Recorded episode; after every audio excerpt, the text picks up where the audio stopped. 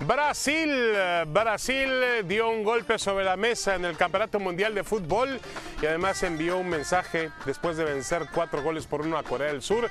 Envió un mensaje de apoyo para Edson Arantes, Don Nacimiento Pelé, que los vio desde un, desde un hospital. Así que la noche de Brasil ha sido contundente aquí en el Campeonato Mundial en Qatar y ahora la selección brasileña va a enfrentar a Croacia en la ronda de los cuartos de final, una Croacia que hoy venció por la vía de los penaltis a la selección de Japón. Mauricio Pedrosa, eh, saludos desde Doha, Mauricio ya en Los Ángeles, un abrazo. ¿Cómo estás, Mauricio? Muy bien, señor Faitelson. Saludos. Yo, yo me acuerdo cuando eh, hablábamos de otros torneos de gran escala, ¿no? Como la Champions que tú sueles decir que hasta que no empiezan la fase de eliminación directa no arranca el Mundial. Bueno, creo que ahora sí ya claramente ha arrancado el Mundial. Se están yendo aquellos que dieron sorpresas en la fase de grupos. Todavía puede pasar algo mañana, ya lo vamos a decir, pero eh, ya vamos a hablar. Ese es, el primer tema con el que vamos a comenzar. Pero eh, si, si teníamos alguna duda de quién ha entregado su tarjeta de presentación como el más claro favorito a ganar el Mundial, Creo que esa duda ha quedado completamente despejada después de lo que vimos hoy, ¿no? Sí, a ver, pero Mauricio, también el único pero, el único pero que yo le pongo a lo de Brasil es que enfrentó a Corea del Sur, ¿no? Y bueno, uno diría, Corea del Sur era el rival más accesible que había quizá de todos en la ronda de los, em, de los octavos de final.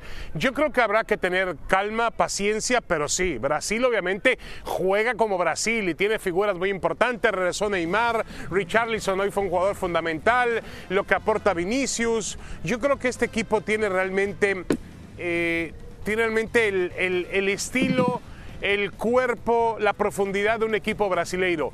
Pero Habrá que esperar, Mauricio, a que lleguen pruebas mayores. La siguiente prueba contra Croacia será mucho más, mucho más importante, ¿no? Sí, la, la, pregunta es si este Brasil es invencible, si no hay otro equipo que pueda derrotar a esta versión de Brasil. Yo no estoy de acuerdo con que Corea del Sur haya sido llegando a octavos de final el rival en, en mayor desventaja. Yo veía peor a Australia, yo veía peor a Polonia, por ejemplo. Razón. Eh, yo, por eso para mí tiene todavía más mérito lo de Brasil hoy. No creo que sea invencible, pero también creo esto. En el momento en el que Brasil quiso jugar y quiso rematar el partido que fue en los primeros 30 minutos, tú pudiste haber puesto un combinado de Corea del Sur, Polonia, Australia, eh, no, bueno, bueno, y México nadie también. Le iba a poner nadie le iba a poner también, no, no, no, a ver, Mauricio, pero, pero, pero si, tú hablas, si tú hablas de invencible, dime si este Brasil es invencible en un partido con Inglaterra, en un partido con Francia o en un partido con España. No, pero creo que en todos los partidos saldría como favorito. Creo que esa, es la gran ah, diferencia. ya, ya cambió, ya cambió. pero es una diferencia. A ver, ¿te preocupa o no te preocupa? Que Allison, que es un gran arquero, eh, por si aparte algo le podía doler a Brasil. Allison, que es un gran arquero terminó con seis atajadas hoy. Cuatro de ellas son atajadas espectaculares o, claramente evitó goles. ¿Te preocupa o no te preocupa que Corea del Sur, ya cuando Brasil claramente sacó el pie del acelerador, pero Corea del Sur también le hizo algunas cosquillitas a Brasil en algún momento? No, pero el juego estaba ya definido, Mauricio, con todo respeto. Yo creo que Corea del bueno, Sur pero, no pero, pero no querías ver 90 minutos. Sí, no querías ver que Brasil pero, acabara con 7, Pero también Brasil, también Brasil, no, Brasil sabe cuándo tiene que apretar el acelerador y cuándo tiene que ir un poquito para atrás y regular. El partido estaba definido, no se trataba de meter una gran goleada que no le sirve para nada. Lo que sí es evidente es que este equipo brasileño, lo que ya sabíamos, este equipo brasileño sabe jugar al fútbol, tiene personajes muy importantes en el campo de juego. Tiene un gran entrenador como Tite. Y también viene herido, porque todo se perfila, Mauricio, a una semifinal Argentina-Brasil. Si Argentina le gana a Países Bajos y Brasil le gana a Croacia, todo se perfila para una semifinal de ese tamaño, de ese calibre, entendiendo lo que pasó hace un año, un par de años en Maracaná, donde en plena pandemia Argentina le ganó a Brasil la final de la Copa América. Sí, Hay muchas a ver, no vamos a, ¿eh? En, esa parte estoy de acuerdo. Pero también lo que tengo que decir sobre Brasil antes de pasar al siguiente tema se resume en esto, porque creo que es altamente poderoso. Y tú pusiste el ejemplo de Argentina. Argentina sí depende altamente de lo que haga Messi en la cancha. nosotros queríamos ver a un Brasil sin Neymar. En fase de grupos lo tuvimos que ver, no hubo ningún problema. En el tercer partido descansaron a todos y perdió. Pero este Brasil no depende de Neymar. Este No. Brasil no depende de una figura. Este Brasil, cuando muchas versiones de Brasil dependían de un gran jugador, la mayor virtud de este Brasil es que No, bien. colectivamente es muy fuerte. Está bien, en está bien, pero, pero Neymar es la cereza en el pastel. Digo, no es un pero no jugador es el pastel. definitivo. No, Antes no, no, no, no, no. Hoy no de es el acuerdo, pastel. De acuerdo, de acuerdo. Ahora- Yo entiendo que él no tiene el mismo grado de responsabilidad que tiene Messi en la selección argentina, no lo tiene Neymar en Brasil, pero es un futbolista importante. A ver, hablemos de, de Croacia, Mauricio. A ver, dime, era esto de caballo negro, bueno, yo le puse caballo negro a Dinamarca y resultó un caballo muy, muy Excelente, opaco. muy bien, Faitelson. A gran Bélgica predicción. también le puse caballo negro y Muy resultó bien, otro caballo Faitelson. opaco. Excelente. Ahora Croacia, yo no creo que podemos llamar a Croacia caballo cuando es el subcampeón actual del fútbol mundial. No, sí lo es. Es el sí lo subcampeón. sí lo es. Sí lo es. Sí, por supuesto que es caballo negro Croacia. Les guste o no les guste. No es más favorito ni que Inglaterra, ni que Países Bajos, ni que Argentina, ni que Brasil, ni que Francia. Sigue siendo una historia de caballo negro. El problema, el problema es que este caballo negro se ha acostumbrado a llegar a las instancias más extremas para clasificar. Acuérdate que en el 2018 resolvió tres eliminatorias Sí. en penales. Acá la primera vez que se pone en octavos de final, tiene que resolverlo otra vez en penales. Y más allá, porque mucha gente dice, ya estaban curtidos, ya saben lo que es esta presión. Ninguno de los que tiraron hoy había tirado penales cuando Croacia No, tuvo no, que no. resolver hace cuatro años. Pero, ver, sí pero creo que también, te contagia, Mauricio. te contagia Sí, el, que el resto del equipo haya ver. estado ahí antes. Pero sí sigue siendo caballo negro, David. No es un favorito Croacia, no me lo pongas ahí. Fue un partido muy parejo, realmente muy parejo durante eh, 90 minutos y yo también agregaría los tiempos extras, fue demasiado parejo. Eh, al final me parece que se impone la experiencia, la mayor calidad individual de los, de los jugadores croatas sobre los japoneses y luego la forma, Mauricio, en la que tiraron los japoneses los penaltis. Con miedo, decir, con miedo. Japón se derrumbó Sí, desde sí, el tiro de penalti y todas las expectativas que teníamos alrededor de los nipones, pues se hizo pedazos. Tuve, tuve, tuve flashbacks de México en el 86, flashbacks de México en el 94, cuando estaba viendo yo a los japoneses ver tirar esos penales. Ahora, eh, Croacia sí tiene una mayor virtud que lo hace muy peligroso para cualquier equipo, y lo vimos hoy. Porque Japón le iba a regalar la pelota, Croacia iba a tener más la pelota, no tiene la exquisitez en cuanto a los jugadores, pero David, nómbrame un equipo físicamente tan competitivo como este Croacia. Yo sé que se cansó Modric, lo tuvieron que retirar de la cancha. Eh, se cansó Kovacic, lo tuvieron que retirar de la cancha. Pero físicamente, Croacia compite mejor que nadie Sí, en esta sí. Copa del Mundo. Bueno, vamos Eh, a verlo. Ahora tiene enfrente a Brasil, ¿eh? Que Dios nos ese- ayude. Ya, ya tendremos tiempo ayude. para hablar de eso. Eh, detengámonos un momento en Japón. Fíjate cómo ha evolucionado Japón en cuanto al número de futbolistas que llevan a una Copa del Mundo, comparando a aquellos que están en su liga local, en la liga eh, Superliga J1, como se llama, contra los futbolistas que tiene en Europa. En el 2002, cuando organizaron el Mundial, Ujú. Solamente 4 en Europa, 19 en la liga local. 20 años después, tiene a 19 futbolistas en Europa contra solamente 7 en la liga local. La mayoría de ellos en la Bundesliga. De hecho, la Bundesliga aporta más que la propia eh, J1 Super League. Y después repartidos por Francia, Bélgica, España 2, Inglaterra 2, Portugal otro futbolista. Vamos a traerlo al ejemplo de México, porque yo tengo años y décadas ya escuchando a gente como David en la televisión diciendo, la clave es mandar futbolistas a Europa. ¿Es entonces el ejemplo de Japón el que tiene que seguir México?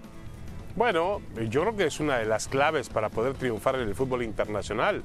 Al final del día, eh, vamos a ver la fase de cuartos de final y ya lo estamos viendo, Mauricio, que la mayor parte de los equipos eh, que no son europeos tienen jugadores regados, obviamente los europeos, pues uno lo entiende, es ahí donde juegan, ahí donde nacen, pero los jugadores y voy a ser específico y claro y contundente, pues nada más Argentina y Brasil. Hay que ver dónde juegan los argentinos, hay que ver dónde juegan los brasileños, en qué nivel y en qué tipo de ligas juegan. Sí, sí, sí, no hay otra fórmula más que esa. Estoy de acuerdo, yo estoy de acuerdo en que en que se necesitan otro tipo de cuestiones en cuanto a estructura, infraestructura, fogueo, eh, lograr un entrenador que entienda bien la idiosincrasia del futbolista. Sí, pero empieza por ahí. Lo principal es el talento, la calidad. Y la calidad está en Europa. Y hay una razón para ello. Hay una razón para ello. Cuando la estructura te falla, cuando, cuando el nivel directivo te falla, cuando colectivamente no están las condiciones para poder formar un grupo, cuando no existen los procesos, lo único que te salva, lo único, es la calidad individual de tus futbolistas. Y la calidad individual de los futbolistas solamente la vas a aumentar si los pones a jugar en el nivel competitivo más alto. No sabemos cómo está la estructura de Japón hoy en día en su liga. No nos hagamos, nadie la conoce a profundidad. No, no, no nos vamos a engañar. pero te fijaste en un detalle. Pero ahí tengo un detalle muy importante de este mundial para Japón, David. Japón siempre había, siempre había recurrido a técnicos extranjeros para poder foguear mejor a sus futbolistas. hoy no. Con eso. Hoy no. Hoy Japón tenía a un técnico local, pero un montón de jugadores en Europa y mira Claro, claro. Bueno, sí, sí, Hugo Sánchez, está bien. Necesitamos un técnico recontra mexicano para poder triunfar en el fútbol internacional. Muy bien, no hay ningún problema. Vamos a buscarlo ahí por las pirámides a ver si lo encontramos. Este, a ver, Mauricio, en la mira. La Copa Asia sería una buena opción. Mira lo que dice Ochoa. Ojalá se pueda conseguir ir a la Copa Asia Copa América y Copa América, no jugar ah. solo amistosos en Estados Unidos, eso no nos va a beneficiar, dice Guillermo Ochoa, que además hay que entender que México no va a tener eliminatoria porque el Mundial de 2026 no, no, es Bendito Dios. Y, y, bueno, tendrá que buscar como lo hizo Qatar, ¿no? Qatar jugó Copa Oro, jugó Ajá, y mira cómo le fue. Mira, mira, mira qué bien le sirvió. está bien. Ahora, te voy a decir una cosa, ¿eh? México en la Copa Asiática no es favorito para quedar entre los tres primeros. No, por supuesto que no. Asia metió a tres equipos en octavos de final. Japón, Corea del Sur y Australia. Ochoa dice una obviedad. O sea, sí, tiene razón. Es, es correcto. Lo que le conviene a la selección mexicana es ser invitado. Digo, sería ideal que lo invitaran a la Euro, ¿no? Eso sería fabuloso que invitaran a México a jugar la Euro en Alemania. ahí sí, sí, sí. Dentro de eso, va, a ser, un poco más complicado, hace falta un poquito más de dinero para eso. Si no te queda, si, si, va a haber un elemento de reciprocidad, ¿no? Así como con CACAF invitó a Qatar para que pudiera foguearse un poco más, pues sí. El problema es este, David. El problema es que los grandes actores del fútbol mexicano siguen diciéndonos algo que mi primito de 14 años me podría decir. Oye, pues hay que ir a competir a un más alto nivel. Pues sí, es obvio. O sea, no vamos a encontrar la respuesta y la mejoría en obviedades como esta que acaba de decir Guillermo Ochoa. Hay que ser mucho más profunda. Y a mí me encantaría que Ochoa lleva cinco mundiales, David. Yo quisiera pensar que, después de cinco mundiales, Ochoa ya puede darnos una idea que no sea tan años años diciendo lo mismo. Es decir, y acabamos de ver estos dos temas, más mexicanos en el fútbol europeo, mejor, diferente nivel competitivo y fogueo de la selección mexicana porque el contrato con Zoom pues únicamente le permite hacer dinero y no le permite tener mayor fogueo. Entonces, parecemos un disco rayado. Ahora, yo propongo, yo propongo por encima de Ochoa, propongo, y lo he propuesto siempre, ¿eh? que México se mude a la Confederación Asiática. Sería muy interesante jugar aquí. Sí, ¿no? digo, lo, más cercano que estuvimos fue tratar de meternos a la Conmebol, pero pues con CACAF tenía pues agarraditos a los dirigentes mexicanos, ya sabes de dónde. Les recordaron que tenían algunos expedientes ahí guardados y no quisieron, no quisieron que avanzara más. Dice Ochoa también que hay jugadores con mucho talento en México, pero que tienen que apretar para ir a Europa. ¿Por qué Ochoa no dice que hay que apretar a los directivos y a los dueños y a los presidentes de los clubes para darle chance? ¿Por qué el jugador es el que tiene que eh, hacer todo? Jugar, negociar, apretar e irse después. ¿Por qué Ochoa no vaya y aprieta a los dueños? No, no, ¿Por qué Ochoa no vaya y aprieta a los directivos? Porque, Porque güey no es, ¿verdad? Le pueden cortar las piernas enseguida y las alas también de, en su intento por, por llegar más allá. Sí, estoy de acuerdo. Talento hay. Yo, creo que el futbolista, el mexicano no está negado para jugar bien al fútbol. Ahí están los resultados, vuelvo a lo mismo que han obtenido en categorías con, límite de edad. Pero sí hace falta que la Liga MX que algún día me dijo un presidente de la Liga MX, que no es John de Luisa, me dijo, es que nosotros somos una liga de consumo, no de exportación. Bueno, si queremos crecer futbolísticamente hablando con la selección en esta clase de torneos, tenemos que equilibrar entre el consumo y la exportación y mandar ha pasado? jugadores a las mejores ligas del mundo, Mauricio. Por favor. Sí, ¿De qué a ver, estamos hablando? pero- Esa fórmula la conoces. Está bien, está bien, está bien. Pero fíjate lo que ha pasado con los jugadores o con el ejemplo que pone Ochoa. ¿Qué jugadores se han ido en esas circunstancias? Tecatito Corona pudo hacer una carrera larga, ¿no? De y vueltas, pero se fue. Él, apretó, no firmó y se fue. Gerardo Torrado, hace muchísimos años. No, el propio Ochoa, ¿no? No firmó su contrato con el América para De poder irse libre a jugar al extranjero. Eh, tampoco pasa nada. O sea, No. ¿cuántos, Pulido intentó, cuántos Pulido jugadores- lo intentó también. Pulido lo intentó, forma. acabó jugando en Kansas City. Es decir, Bueno, ¿sabes quién no se es, fue recientemente? Orbelín Pineda. Orbelín se fue igual. Claro, y Orbelín Orbelín Pineda tuvo que, que sufrir el negocio de promotores en el Celta de Vigo, salir y ahora juega en Grecia y curiosamente cuando regresó del partido eh, contra Arabia Saudita fue uno de los mejores futbolistas en la cancha. Eh, alguien que también ha estado en selección mexicana como Néstor de la Torre dijo esto. El problema empieza desde los dueños con intereses particulares, donde les gusta más el dinero que lo futbolístico. Lo primero siempre es lo económico. Y ese es el gran, del, ese es el gran mal del fútbol mexicano. Si Ah, tú tuvieras caray. una empresa, David, ¿no A ver si entiendo. primero el dinero y después lo Sí. futbolístico también? O sea, el gran, irónicamente, el gran problema del fútbol mexicano es, es el dinero. Sí. Hágame usted el favor, una industria bollante. Y bueno, entiendo lo que dice Néstor de la Torre, lo entiendo perfectamente bien. Yo le diría a Néstor, y vuelvo a la misma palabra que utilicé anteriormente, el equilibrio. Es decir, que, que hay equilibrio entre lo comercial, entre el dinero y la parte futbolística.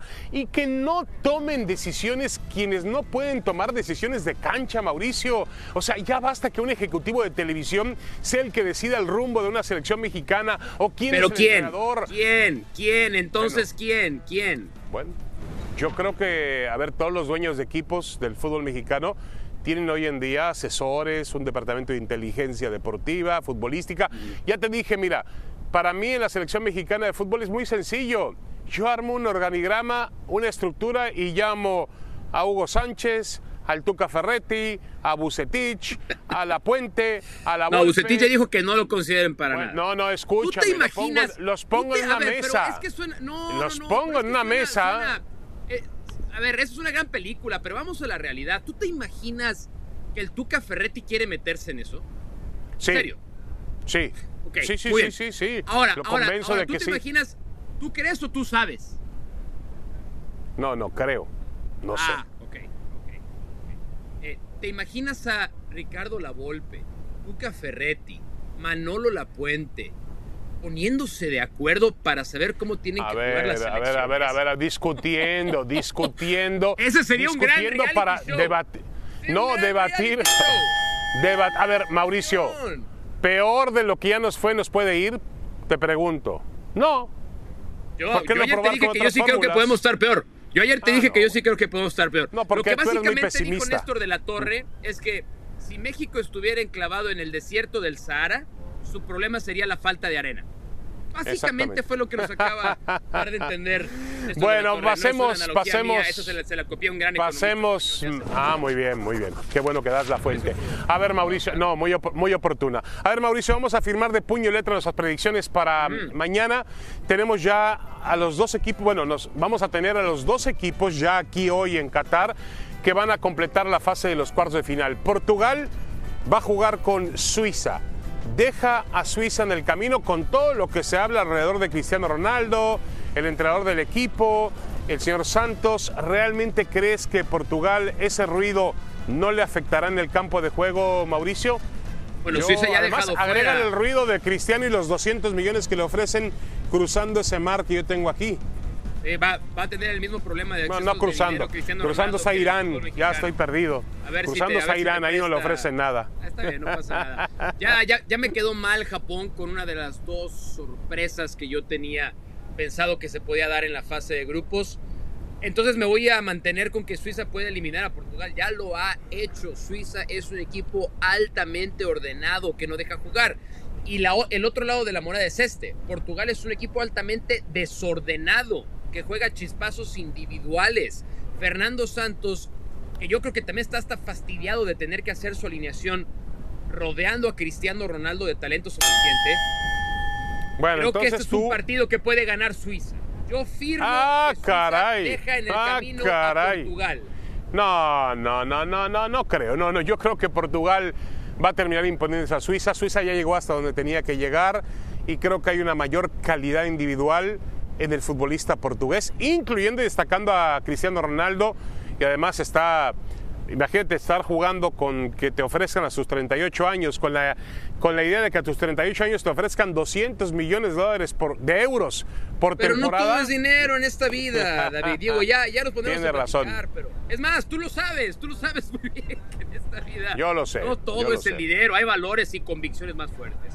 España también es muy favorito sobre Marruecos. Marruecos, líder de su grupo, España clasificó en segundo lugar después de haber perdido contra Japón. Corre riesgo el equipo de Luis Enrique contra Marruecos. A mí me gustaría decir que no, pero todo me hace indicar que Marruecos, Marruecos fue una sensación en la ronda de grupos. Claro, es diferente cuando llegue a enfrentar este nivel. Eh, Luis Enrique tiene un muy buen equipo de fútbol que de pronto hizo un cortocircuito contra Japón, eh, pero había mostrado buenas cosas con Costa Rica y con los propios alemanes durante la mayor parte del, del- del juego. Yo creo que España es favorita, es favorita, pero Marruecos está listo para protagonizar una sorpresa. Voy a jugármela aquí.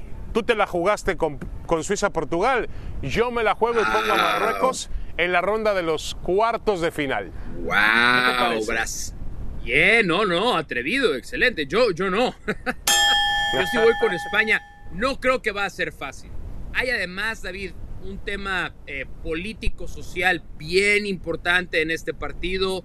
Marruecos va a ejercer casi casi de local. Va a haber, hay, hay mucha gente marroquí Sí, en sí, Qatar. sí. Eh, y, y- y hay un tema de orgullo para el futbolista que creo que no va a Bueno, ser un duelo muy parejo. Cuidado. Al final la calidad Yo hablo de que se fútbol. puede separar. Yo hablo de está fútbol y en fútbol Marruecos puede ganar. Y ahora vamos, A Mauricio. Te mañana. quedas con Hércules Gómez que ya anda por acá. Sí, por favor, Para atiéndemelo ahora bien. Aquí nunca. nos quedamos en ahora Aquí nunca. tenemos ya Saludos, Hércules, ya le calentamos el rating. Gracias, esperemos no tirarlo.